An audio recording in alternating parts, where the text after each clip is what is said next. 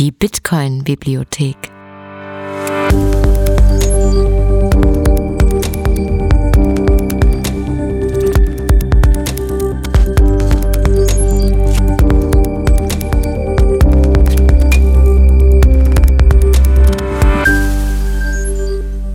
Der Bitcoin-Lese-Podcast. Liebe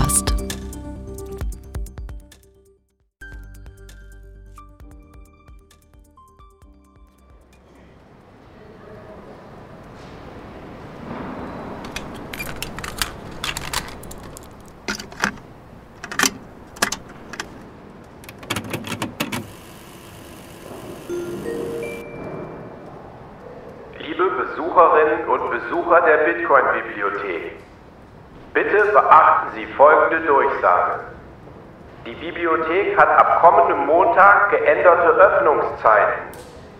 Montags von 10.31 Uhr bis 20.08 Uhr, Dienstags von 1.03 Uhr bis 20.09 Uhr. Mittwochs von 10.05 Uhr bis 20.09 Uhr. Was ist das denn? Donnerstags von 5.22 Uhr bis 20.10 Uhr. Oh nein, die Kassette. Freitags von 12.12 Uhr bis 20.10 Uhr. So ein Mist. Am Wochenende ganztägig, außer zwischen 0.21 Uhr und 2.10 Uhr. Ah, jetzt haben wir Bandsalat. Nochmal zurückspulen.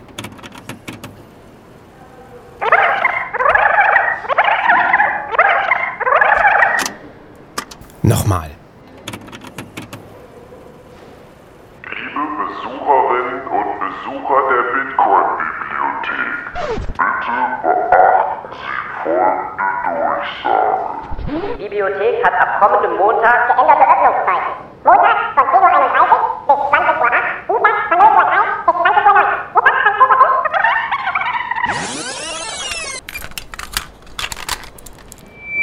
Äh, das war's wohl, liebe Besucher. Die automatisierte Durchsage ist beendet. Viel Freude beim Lesen. Um Satoshis Willen, die Kassette ist wohl im Eimer. Na, wolltet ihr den Podcast auf erhöhter Wiedergabegeschwindigkeit hören und habt zwischendurch dann doch wieder auf normale Geschwindigkeit gestellt? Hab ich euch erwischt. Ihr könnt den Podcast natürlich so schnell oder langsam, laut oder leise, vorwärts oder rückwärts hören, wie ihr wollt. It's a free world. Doch ich empfehle euch, den Podcast einfach mal so zu hören, wie er ist. Ich finde die Texte selber oftmals sehr komplex und den Inhalt sehr komprimiert. Manchmal verstehe ich die tiefere Bedeutung des Textes selber erst nach dem Übersetzen, wenn ich die Übersetzung selber mache, dem Einlesen und dem Produzieren der Folge. Ich versuche möglichst langsam und deutlich zu lesen, sodass auch bloß kein vom Autor niedergeschriebenes Wort oder gar ein Zusammenhang verloren geht. Die Worte sind der Wert. Es ist ein Low Time Preference Podcast. Daher meine Empfehlung, macht euch einen Tee, atmet mal tief durch und stellt die Wiedergabegeschwindigkeit auf Entschleunigung. Heute gibt es einen Text von Nick Carter. Spätestens seit Thomas Trolight hier im Interview sagte, dies sei einer seiner Lieblings-Bitcoin-Texte, war das Ding geritzt. Es gab bereits eine sehr gute deutsche Übersetzung. An der ein oder anderen Stelle hätte ich aber andere Wörter und Redewendungen verwendet. Daher habe ich den Text selber noch einmal übersetzt. Nick Carter spricht an einer Stelle kurz darüber, dass sich die Art, Kriege zu führen, vermeintlich geändert habe. Das Jahr 2022 hat diese Aussage leider falsifiziert. Nichtsdestotrotz ist A Most Peaceful Revolution sicherlich jetzt schon ein Bitcoin-Textklassiker. Viel Freude beim Hören.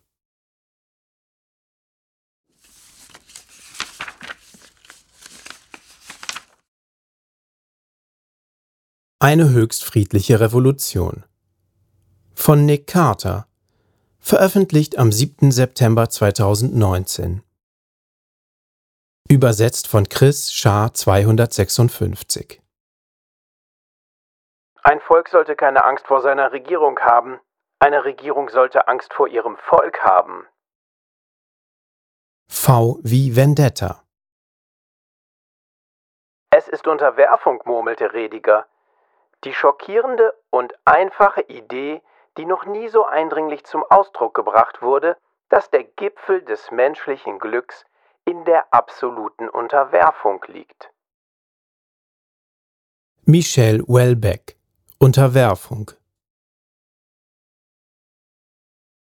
Machen Sie keine Fehler. Bitcoiner sind Revolutionäre. Die Libertären lagen falsch.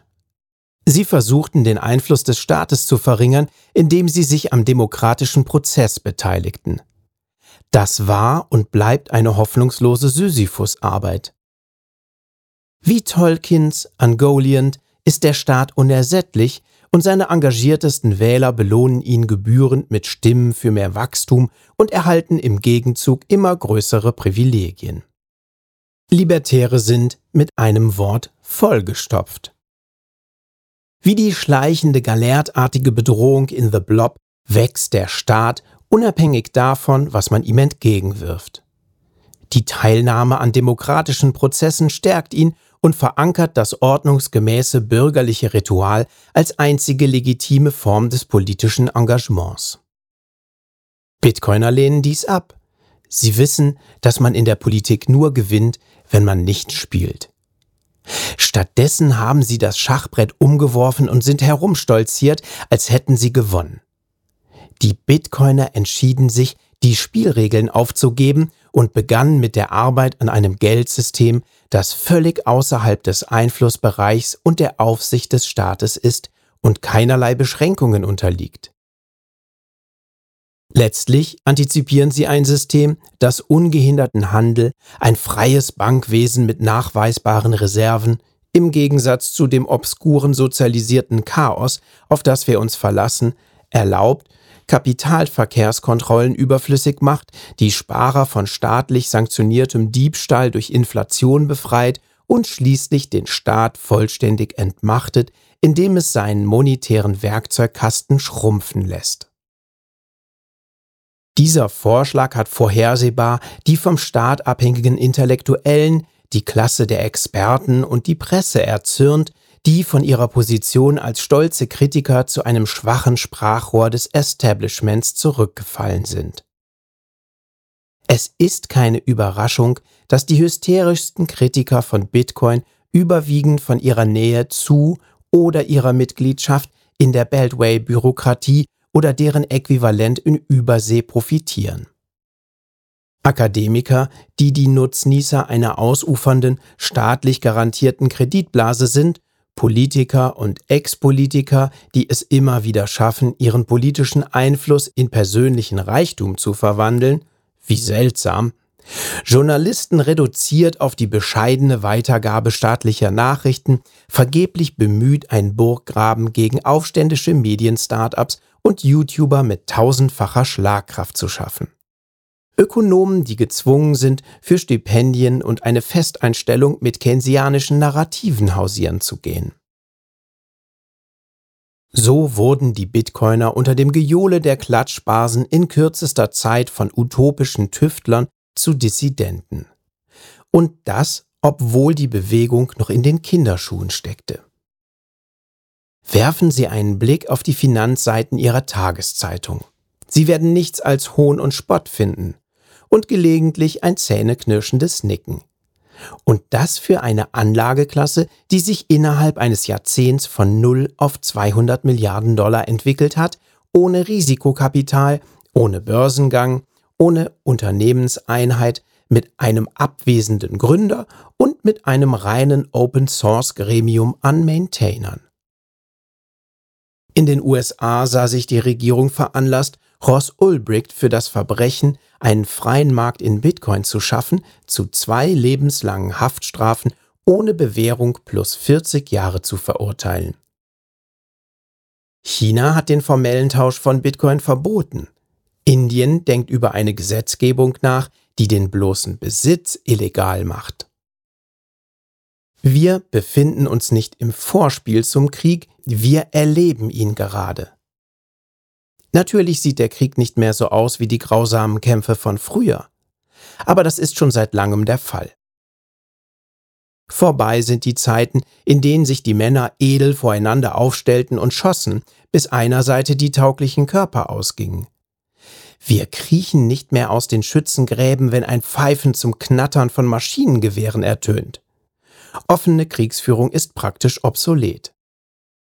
Stattdessen besteht der gegenwärtige Konflikt aus einer Mischung aus Aufständen, improvisierten Sprengfallen, Sanktionen, emotionslosen Drohnenangriffen und der strategischen Zielausrichtung auf Infrastruktur durch Operationen wie Stuxnet. Da die konventionelle Kriegsführung ins Virtuelle abgewandert ist, warum nicht auch die Rebellion? Und es ist eine Rebellion, keine Frage. Kryptowährung, trotz ernsthaften Protesten einiger ihrer eher memhaften Anhänger, verbleibt eindeutig unabhängig und letztlich dem Staate feindlich gesinnt. Sie kann nicht reguliert, konfisziert oder gefügig gemacht werden. Die Silk Road war keine Anomalie oder historische Anekdote, über die man im Nachhinein schmunzeln könnte. Es war eine tiefgreifende Demonstration des übergeordneten Zwecks von Bitcoin und seiner völligen Gleichgültigkeit gegenüber den Fesseln, die dem Finanzsystem aufgebürdet sind. Der gegenwärtige Staat in seiner aufgeblähten und habgierigen Form verlangt nicht nur ihre physische Unterwerfung, sondern auch eine endlose Flut von Metadaten und Analysen. Ihre Finanzen sind nicht ihre eigenen. Sie werden überprüft und müssen bei jedem Schritt eine Genehmigung einholen. Auch wenn sie nur ein bisschen außerhalb des Mainstreams agieren, riskieren sie, dass ihre Ersparnisse eingefroren werden, ohne dass sie einen Regressanspruch haben. Die gepanzerten Personentransporter bezahlen sich schließlich nicht von selbst. Kryptowährung lehnt sich gegen den Staat auf.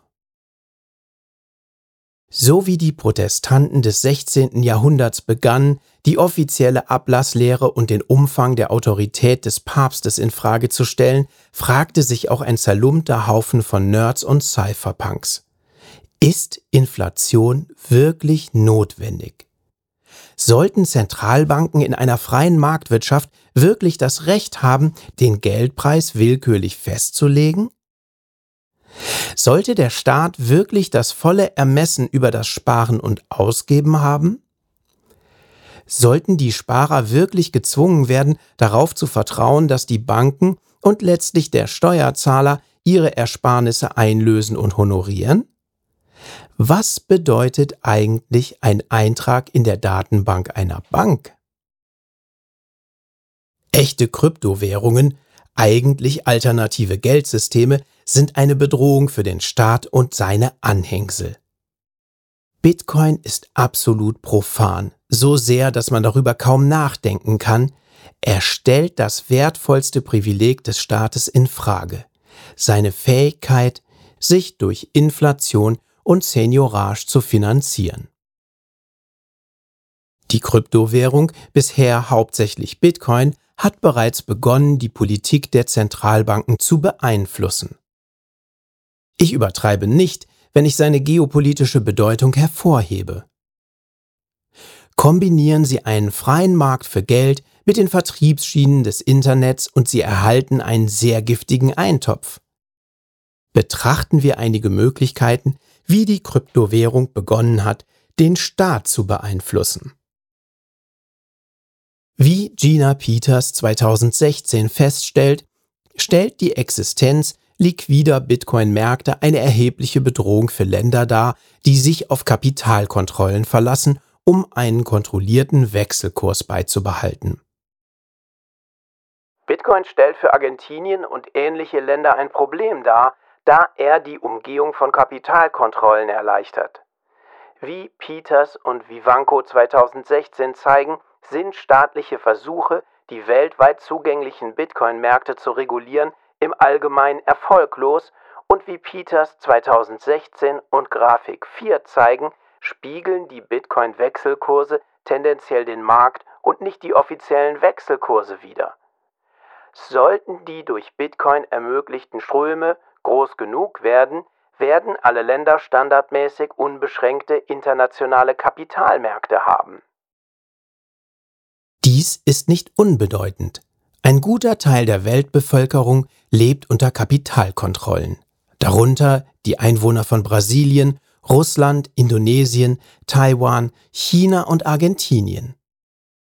Ein entscheidender Teil des geldpolitischen Instrumentariums des Staates wird ausgehöhlt. Da Bitcoin sehr liquide ist und weltweit gehandelt wird, hat er auch den praktischen Effekt, dass er die Manipulation von Wechselkursen aufdeckt, wie in einem anderen Paper von Dr. Peters diskutiert. Der Bitcoin-Handel kann dazu verwendet werden, eine Schätzung des Straßenpreises lokaler Währungen abzuleiten, selbst wenn die Regierung falsche Wechselkurse veröffentlicht. Bitcoin wächst schnell in seine Rolle als universeller Maßstab hinein. Ein Beispiel. Die Veröffentlichung von Informationen über den Straßenwert des Bolivar ist in Venezuela illegal da das Regime ein starkes Interesse daran hat, die Narrative rund um seine Währung fest im Griff zu haben.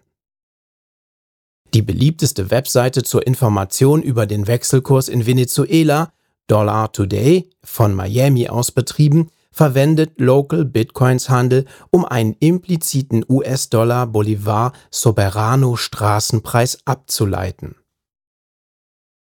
Es ist keine Überraschung, dass die dynamischen Peer-to-Peer-Bitcoin-Märkte der Welt in der Regel in Staaten mit Kapitalkontrollen, hochinflationären Landeswährungen oder launischen Regierungen liegen. Die Analyse von Matt Aalborg, die sich wiederum auf Local Bitcoin-Daten stützt, zeigt, dass Bitcoin auf Pro-Kopf-Basis in Russland, Venezuela, Kolumbien, Nigeria, Kenia und Peru am meisten gehandelt wird. Es wird manchmal gesagt, dass der Währungswettbewerb wie das Überleben eines Bärenangriffs sei. Man muss nur den langsamsten Freund überholen. Der Dollar ist wahrscheinlich nicht durch die Existenz von Bitcoin bedroht, aber die zwei Dutzend inflationärsten Währungen der Welt sind es durchaus. Wie Hasu geschrieben hat, bietet Bitcoin ein stabiles System von Eigentumsrechten ohne Abhängigkeit vom Staat und den impliziten Gewaltandrohungen, die das Ganze untermauern. Im Westen, wo Eigentumsrechte im Allgemeinen respektiert werden, ist dies meist irrelevant. Aber anderswo geht es um Leben und Tod. Es ist also keine kleine Ironie, dass die schärfsten Kritiker von Kryptowährungen genau zu den Menschen gehören, die noch nie Grund hatten, ihrer Regierung mit ihren Ersparnissen zu misstrauen. Die Reaktion auf Bitcoin ist ein Schibolet. Sie verrät, ob sich eine Person der bösartigen Auswirkungen von Inflation und einem unzuverlässigen Bankensystem bewusst ist. Die lautesten Bitcoin-Leugner offenbaren einfach ihre Ignoranz und ihren Anglozentrismus. Tatsächlich bestätigen neue Erkenntnisse von Raskin, Saleh und Yermak, die Währungskrisen in der Türkei und Argentinien untersuchten, dass die Kryptowährung außerhalb der entwickelten Welt am ehesten anwendbar ist. Auf den ersten Blick ist Nakamotos Vision nicht aufgegangen, es sei denn, es wurde eine neue Option geschaffen, die von der Mehrheit der Menschen nicht genutzt wird. Wenn man sich jedoch die Entwicklungsländer ansieht, sieht die Geschichte ein wenig anders aus. Die Türkei und Argentinien haben die ersten Währungskrisen seit der Einführung von Bitcoin und bieten daher die Gelegenheit, die Auswirkungen alternativer digitaler Währungen auf instabile staatliche Währungen zu untersuchen. Extrapoliert zeigt dies möglicherweise, dass Nakamotos Vision verwirklicht wurde. Obwohl private digitale Währungen den Dollar nicht ersetzt haben, kann ihre bloße Existenz eine kontrafaktische Auswirkung haben, da sie als Kontrolle sowohl der Steuer als auch der Regierungspolitik dienen. Insbesondere stellen die Autoren wenig überraschend fest, dass die Bürger von der Existenz der privaten digitalen Währung profitieren. Insbesondere durch eine neue Möglichkeit der Diversifizierung, die Wohlfahrtsgewinne für die Bürger generiert. Als entscheidend erachten die Autoren auch, die Existenz der privaten digitalen Währung diszipliniert die Geldpolitik, indem sie eine Alternative zum lokalen Fiat schafft. Diese geldpolitische Disziplin reduziert die Inflation und führt zu höheren Investitionsrenditen, was wiederum höhere lokale Investitionen fördert. Wie das Einmaleins der Wirtschaft besagt, sollte die Zerschlagung eines Monopols Regierungen sind faktisch lokale Monopolisten auf dem Geldmarkt, durch die Einführung von Wettbewerbern den Markt für die Verbraucher fairer machen. Da es keine Alternative gab, waren die Bürger bisher gezwungen, in ihrer Landeswährung zu sparen und die Inflation hinzunehmen.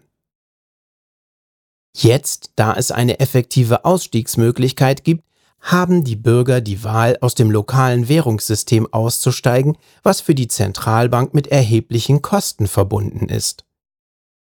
Der Verkauf ihrer lokalen Währung erhöht die Umlaufgeschwindigkeit des Geldes und verschärft die Inflation. Die bloße Existenz von Bitcoin erzwingt also geldpolitische Disziplin bei einer Zentralbank, die andernfalls ein ruinöses Maß an Entwertung betreiben könnte. Nichts für schwache Nerven.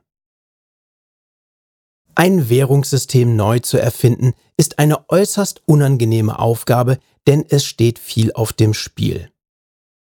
Sie erfordert irrationalen Eifer und ein unerschütterliches Bekenntnis zu einer festen Vision der Zukunft. Angesichts der Unermesslichkeit dieser Aufgabe und der existenziellen Bedrohung, die sie für den Staat darstellt, können sich nur die Engagiertesten dieser Sache annehmen. Die große Sünde der Altcoiner ist nicht, dass sie auf das falsche Pferd gesetzt haben, sondern dass sie es mit unzureichender Überzeugung taten. Sie haben einen Traum verkauft, an den sie selbst nicht wirklich geglaubt haben. Wie viele Kryptowährungsunternehmer würden Ihnen mit voller Aufrichtigkeit sagen, dass sie ein System aufbauen, das Jahrzehnte überdauern und dem Staat die Stirn bieten würde? Wie viele würden bereitwillig für ihre Überzeugungen ins Gefängnis gehen? Sehr wenige, vermute ich. Der fade Ton an der Spitze zieht sich durch die gesamte Organisationspyramide. Daher der Unterschied zwischen den Gemeinschaften von Unterwasserhaltern, die sich gegenseitig dazu drängen, den Dip zu kaufen, während ihre Coins bluten, und einer widerstandsfähigen Gemeinschaft, die die Volatilität annimmt und den Glauben behält. Oberflächlich betrachtet sind Bitcoin und seine vielen Blockchain-Klone ähnlich. Das Hauptunterscheidungsmerkmal ist die Seele, es geht nicht darum, dass alternative Chains unmoralisch sind oder sich für schlechtere Werte entschieden haben, sondern darum, dass sie völlig nihilistisch sind. Fortschritt und kosmetische Innovation werden über den Aufbau dauerhafter nichtstaatlicher Institutionen gestellt. Sicherlich treibt das Profitmotiv viele zu Bitcoin. Jedoch treibt auch etwas viel Tieferes und Ursprünglicheres Bitcoiner an. Die Möglichkeit, ein paralleles, verlässliches Finanzsystem aufzubauen, das funktional, offen und unabhängig von Regierungen oder nicht rechenschaftspflichtigen Unternehmen ist. Natürlich treibt diese Motivation die Bitcoiner nicht allein an. Aber Bitcoin hat unbestreitbar die größten Fortschritte bei der Trennung von Geld und Staat gemacht und musste bisher die meisten politischen Angriffe über sich ergehen lassen. Kein anderes Projekt war so viel Medienhysterie und so vielen anfänglichen Hindernissen ausgesetzt. Für die Möchtegern Alternativen ist das nicht der Fall. Erfolg für Gründer von Kryptowährungen ist ein Exit. Der Vorverkauf, der Aufschlag, der Dump im Retail. Die Verlockung, eine neue Blockchain auf den Markt zu bringen, war einfach.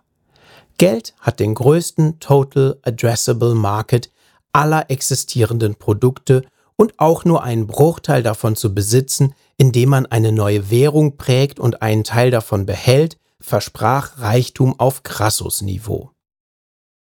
Aber Reichtum inspiriert nicht, vor allem wenn er auf die Kosten der potenziellen Konvertiten erlangt wird. Das Dumping des eigenen Vorverkaufsbestandes ist nicht der richtige Weg, die dogmatische, unermüdliche Unterstützung von Millionen williger Fußsoldaten zu gewinnen. Wie Taleb sagt, sagen Sie mir nicht, was Sie denken, zeigen Sie mir Ihr Portfolio. Welches Fallbeispiel wäre besser geeignet als Block One, der Erfinder von EOS, der möchte gern Blockchain 2.0? der sein Vermögen veräußerte und sich dafür entschied, 140.000 Bitcoin in seiner Bilanz zu halten. Die einzigen Fragen, die zählen. Nach zehn Jahren des Experimentierens, der Fehlallokation von Kapital und der Hybris haben wir wertvolle Lektionen über die Entstehung von Werten gelernt. Die Wissenschaftler und Ingenieure verwechseln die monetäre und politische Revolution mit einer technologischen Revolution. Ihre Experimente waren von einem beharrlichen Präskriptivismus durchdrungen. Wenn wir nur eine effizientere oder leistungsfähigere Datenbankstruktur oder einen Sybil-Resistenzalgorithmus schaffen können, können wir den Fall knacken und die ultimative Gewinner-Kryptowährung schaffen. Erstaunlicherweise ist diese Denkweise auch heute noch weit verbreitet. Aber sie ist hoffnungslos fehlerhaft. Es handelt sich in erster Linie um politische und soziale Experimente. Die wichtigsten Faktoren bei der Schaffung eines völlig neuen Geldsystems von Grund auf sind nicht die technischen Details der Umsetzung, sondern vielmehr die Bereitstellung überzeugender Antworten auf Fragen wie Was gibt Ihnen das Recht, eine neue Währung zu prägen und einen unverhältnismäßig großen Einfluss auf Ihr Schicksal zu nehmen? Warum lehnen Sie alle Alternativen ab und schlagen vor, sie durch Ihre eigene zu ersetzen? Woher leiten Sie Ihre Autorität ab? Wie verankern Sie Fairness und Chancengleichheit bei der Verteilung dieses neuen Geldes? Wie werden Sie sicherstellen, dass das System frei von Korruption ist, selbst wenn die US-Notenbank anfällig für politische Gefangennahme ist?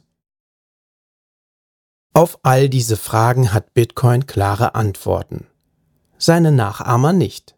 Sie haben nicht nur keine vernünftigen Antworten, ihre Schöpfer sind sich nicht einmal bewusst, dass dies die richtigen Fragen sind, die es zu berücksichtigen gilt. Wir wissen jetzt, dass Utility Tokens Chimären sind. Man musste kein Genie sein, um das zu erkennen, aber die empirische Realität hat sich nun endgültig durchgesetzt. Eine Utility Token Welt ist vergleichbar mit einer Welt, in der eine Devisentransaktion mit Reibungsverlusten erforderlich ist und zwar nicht wie heute für Reisen zwischen Staaten, sondern von einem Geschäft zum nächsten. Utility Token waren ein düsterer Rückschritt und wir sind besser dran, nachdem sie verworfen wurden. Die einzigen Kryptowährungen, die es wert sind, geschaffen zu werden, sind solche, die Geld sein wollen, und das bedeutet zwangsläufig, sich dem Staate entgegenzustellen.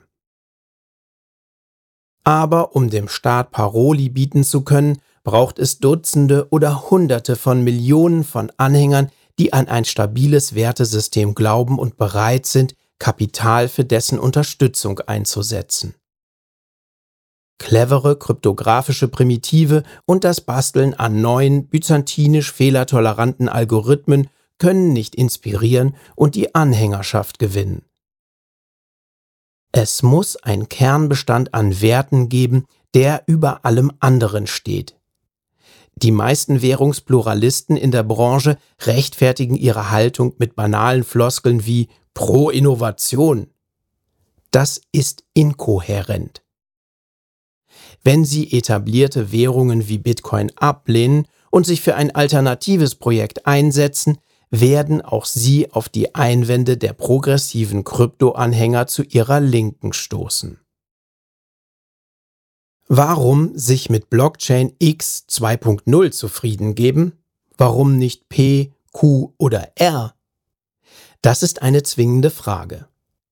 In Ermangelung tief verwurzelter gemeinsamer Werte, die eindeutig durch das von einem gewählte Projekt und nur durch das von einem gewählte Projekt verkörpert werden, gibt es keine Verteidigung der alternativen Chain des Kryptoprogressiven, abgesehen von versunkenen Kosten. Aus der Not heraus wird der Progressive zum Reaktionär. Werte unterscheiden Bitcoin. Was sind also die Werte, die Bitcoiner hochhalten?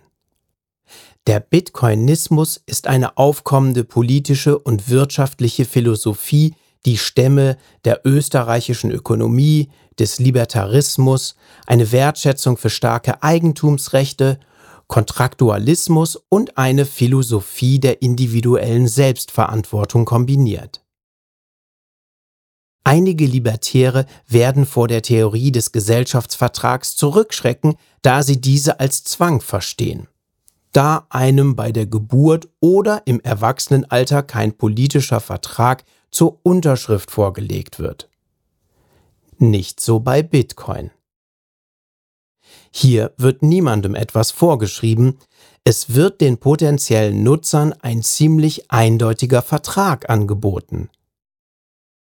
Sie haben das Recht, aber nicht die Pflicht, sich an dem transparentesten, überprüfbarsten, entwertungsfreiesten und klar definiertesten Geldsystem zu beteiligen, das die Welt je gesehen hat. Andere Werte, die ich für Bitcoin als entscheidend erachte, sind günstige Validierung, sodass jeder teilnehmen kann, volle Überprüfbarkeit, sodass es keine unerwartete Inflation gibt, Fairness bei der Ausgabe, jeder unabhängig von seinem Status, zahlt den vollen Marktpreis für seine Bitcoin entweder an einer Börse oder durch Mining. Rückwärtskompatibilität, Softforks statt Hardforks bevorzugt und natürlich das offene Validiererset, um Validiererkollusionen und die damit verbundene unvermeidliche Zensur zu verhindern stellen Sie die Frage an Ihre bevorzugte Bitcoin-Alternative. Was sind die Werte, die das Projekt motivieren? Wenn es sie gibt, werden Sie feststellen, dass sie im Allgemeinen nur schwach ausgeprägt sind. Innovation wird über Konsistenz gestellt. Damit stehen Bitcoiner im tiefen Gegensatz zu den Opportunisten, die sich den Erfolg als finanziellen Ausstieg aus ihrem Token-Projekt vorstellen. Für Bitcoiner besteht der Erfolg in einem Tag, an dem kein Ausstieg erforderlich ist. Ihre zugegebenermaßen eskatologische Philosophie sieht eine Zeit voraus, in der sie in der Lage sein werden, an einer in sich geschlossenen Bitcoin-Wirtschaft teilzunehmen, die frei von den Wechselfällen des alten Finanzsystems ist. Sie träumen nicht von einem finanziellen Ausstieg, zumindest nicht im Venture-Sinne. Sie sehnen sich stattdessen nach einem System, das auf einem Geldstandard aufbaut, der die Ersparnisse nicht willkürlich entwertet, weil es keinerlei monetären Ermessensspielraum gibt.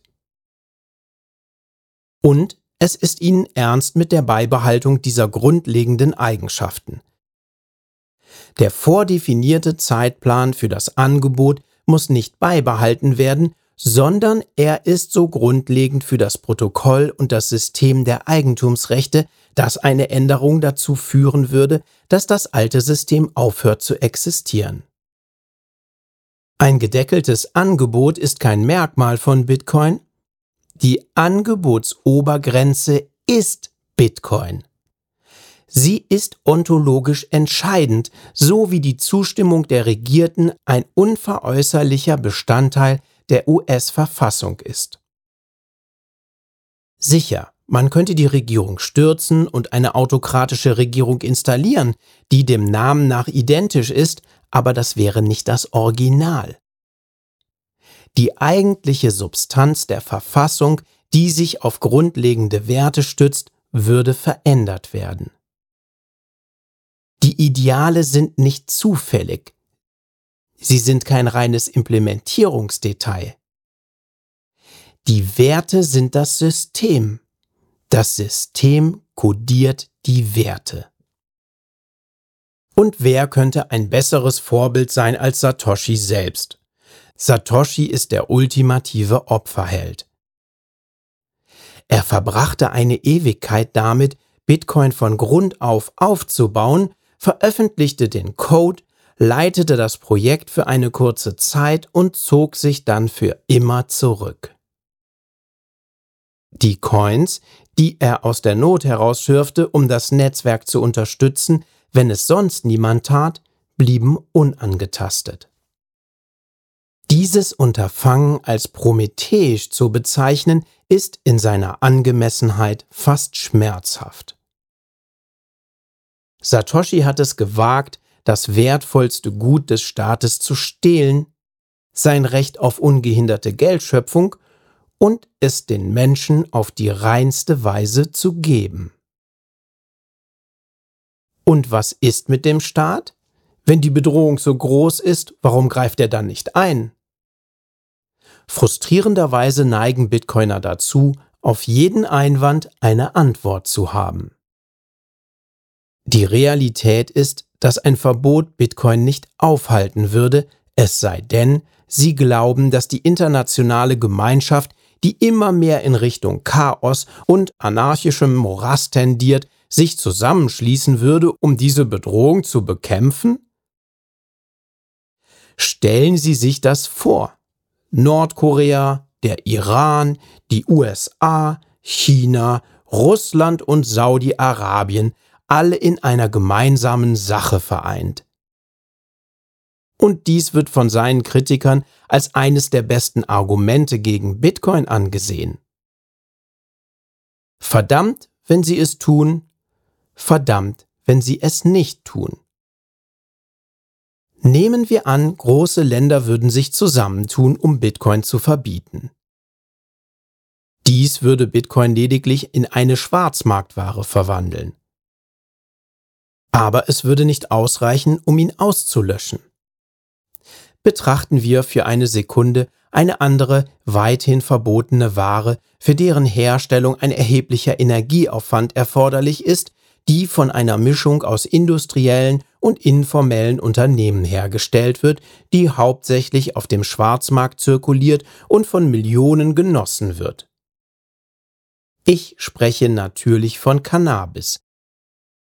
Und Sie können es wahrscheinlich in weniger als 30 Minuten von einem Dealer in Ihrer Nähe bekommen. Legal oder nicht. Zu glauben, dass ein Verbot die Popularität von Bitcoin mindern würde, ist komisch. Es würde nur die eigentliche Daseinsberechtigung von Bitcoin verstärken. Schutz vor den Launen des launischen Staates. Ein Staat, der so offensichtlich von einer Finanzware bedroht wird, würde sich der Welt als paranoid und kontrollierend offenbaren und damit seine wahre parasitäre Natur deutlich machen. Ironischerweise besteht die beste Antwort des Staates auf Bitcoin und Bitcoin-inspiriertes Privatgeld darin, den Anforderungen der Techno-Austrianer nachzukommen und sich selbst zu reformieren. Das würde bedeuten, die Entwertung der Währung zu beenden, das ungleichheitsfördernde Regime des lockeren Geldes zu beenden, die Einmischung in Wirtschaftszyklen zu beenden, was diese noch mehr verschlimmert, die anmaßenden Versuche zu beenden, einen Preis für den Zeitwert des Geldes festzulegen und die Verwendung von Finanzinstitutionen als Kriegswaffen zu beenden. Dass sich daran in naher Zukunft etwas ändern wird, scheint äußerst unwahrscheinlich. Die neo-keynesianische Theorie de jour ist eine herrlich akzeleratorische Gräueltat namens Modern Monetary Theory, der zufolge der Staat angeblich unbegrenzte Mengen aller zum Verkauf stehender Güter in seiner eigenen Währung kaufen kann, ungeachtet der Konsequenzen. Wir leben in einer Zeit, in der sozialistische, an der Grenze zum Vollkollektivismus stehende Politiker von ihren immer unterwürfigeren Wählern hochgejubelt und umworben werden. Bernie, Elizabeth Warren, Ocasio-Cortez, Jeremy Corbyn. In den Entwicklungsländern hat der Kirchnerismus in Argentinien wieder die Kontrolle übernommen und alle Finanzwerte in Richtung Null geschickt, da der Kollektivismus sich wieder durchsetzt. In Argentiniens typischerweise marktfreundlicherem Nachbarn Chile bestimmen nun zwei unverschämt kommunistische Gesetzgeber die Tagesordnung. Venezuela, nun ja, Venezuela. Im Vereinigten Königreich hat die Labour-Partei eine erschreckend konfiskatorische Politik verfolgt und befürwortet illiberale Maßnahmen wie die massenhafte Zwangsveräußerung von Vermögen. Und die Hauptstadt der freien Märkte, Hongkong, wird von ihrem mörderischen und autokratischen Besatzer buchstäblich angegriffen. Es genügt zu sagen, dass freie Märkte und starke Eigentumsrechte die Eckpfeiler funktionierender kapitalistischer Volkswirtschaften weltweit unter Beschuss geraten sind. Es ist unwahrscheinlich, dass sich dies ändern wird. Die globale Unterschicht, die zunehmend verzweifelt ist, sehnt sich nach Interventionen und wird grobe Verarmung tolerieren, wenn dies eine Verringerung der Ungleichheit bedeutet. Unsere Geldinstitute haben jeden Anschein von Vernunft aufgegeben. Unsere heutige Zeit beschert uns das unterhaltsame, wenn auch erschütternde Schauspiel des Präsidenten der Vereinigten Staaten, der sich offen mit dem Chef der Federal Reserve über den Preis des Geldes streitet. Es geht darum, ein wenig mehr Saft aus unserer völlig finanzialisierten Wirtschaft zu pressen, um die Wiederwahl zu schaffen. Das war alles, was es brauchte, um die angeblich unpolitische Federal Reserve zu erobern. In einem atemberaubenden Akt der Büroklammermaximierung geben Hedgefonds jetzt Millionen von Dollar für maschinelle Lernalgorithmen aus, die aus dem Augenbrauenzucken unserer monetären Hohepriester beim Lesen der Hühnerinnereien die Zinssätze vorhersagen. Gut angelegtes Geld zu ihrer Verfügung. Die immer verfügbare Finanzmaschine. Negative Zinssätze sind heute bei praktisch allen Zentralbanken der Industrieländer gang und gäbe. Der IWF spekuliert offen darüber, wie man immer tiefere Negativzinsen durchsetzen kann, einschließlich der Zwangsabwertung von Bargeld. Unabhängig davon, ob man glaubt, dass die Sparer ein göttliches Recht auf eine positive Rendite haben, werden sie sicherlich stutzig, wenn man vorschlägt, ihre Ersparnisse zu konfiszieren. Wenn willkürlich negative Zinssätze zulässig sind, um politische Ziele zu erreichen, an welchem Punkt halten die Zentralbanken dann inne und gewähren den Sparern eine Atempause? Da sie sich bereits in einem unkontrollierten Bereich befinden, scheint es unwahrscheinlich, dass dieser geldpolitische Ansatz, bei dem der Zweck die Mittel heiligt, in irgendeiner Weise zurückhaltend sein wird. Die Sparer werden bei einem Minus von 1% vielleicht nicht in Panik geraten, weil sie der Meinung sind, dass die Bank doch eine nützliche Dienstleistung erbringt. Bei minus drei Prozent werden Sie vielleicht murren und sich fragen, ob Ihre monetären Oberherren wirklich alles im Griff haben. Bei minus fünf Prozent stürzen Sie sich in Gold und fragen sich, was es mit dem Bitcoin auf sich hat. Da viele Menschen die Stärke des Systems nicht zu schätzen wissen, lassen Sie uns das erste Jahrzehnt von Bitcoin zusammenfassen. Insgesamt wurden eine Milliarde Dollar an Transaktionsgebühren gezahlt. Die Miner haben insgesamt 14 Milliarden Dollar für ihre Dienste bei der Sicherung des Netzes eingenommen. Die durchschnittliche Kostenbasis aller Bitcoin-Inhaber beträgt etwa 100 Milliarden Dollar. Der Marktwert aller im Umlauf befindlichen Bitcoin beträgt etwa 190 Milliarden Dollar. Das Netzwerk hat Transaktionen im Wert von rund 2 Billionen Dollar abgewickelt. Das Bitcoin-Netzwerk produziert jetzt 80 Exahashes pro Sekunde. Das sind 8 mal 10 hoch 19 Hashes.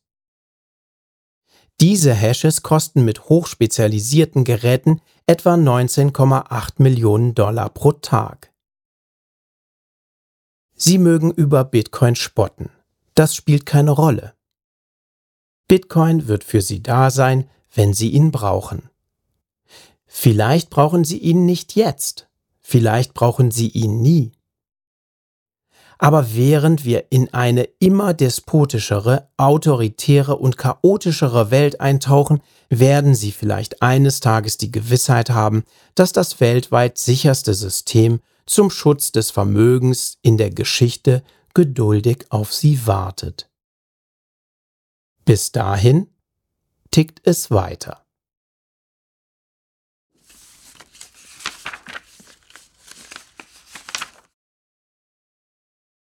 Das war eine höchst friedliche Revolution von Nick Carter. Folgt der Bitcoin-Bibliothek gerne auf Twitter unter @btc-bibliothek oder unter gleichem Handle bei Telegram. Hier poste ich Neuigkeiten zu kommenden Lesungen. Wenn ihr der Meinung seid, dieser Bitcoin-Podcast kann anderen Menschen dabei helfen, Bitcoin besser zu verstehen, teilt ihn gerne und hinterlasst mir in der Podcast-App eurer Wahl gerne eine positive Bewertung. Dies erhöht die Sichtbarkeit des Podcasts.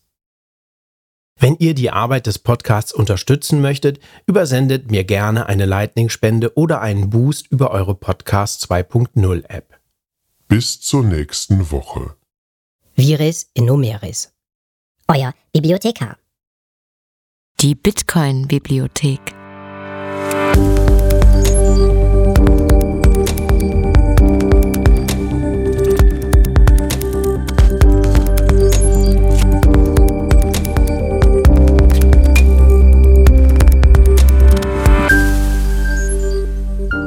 Der Podcast zur dezentralen Revolution.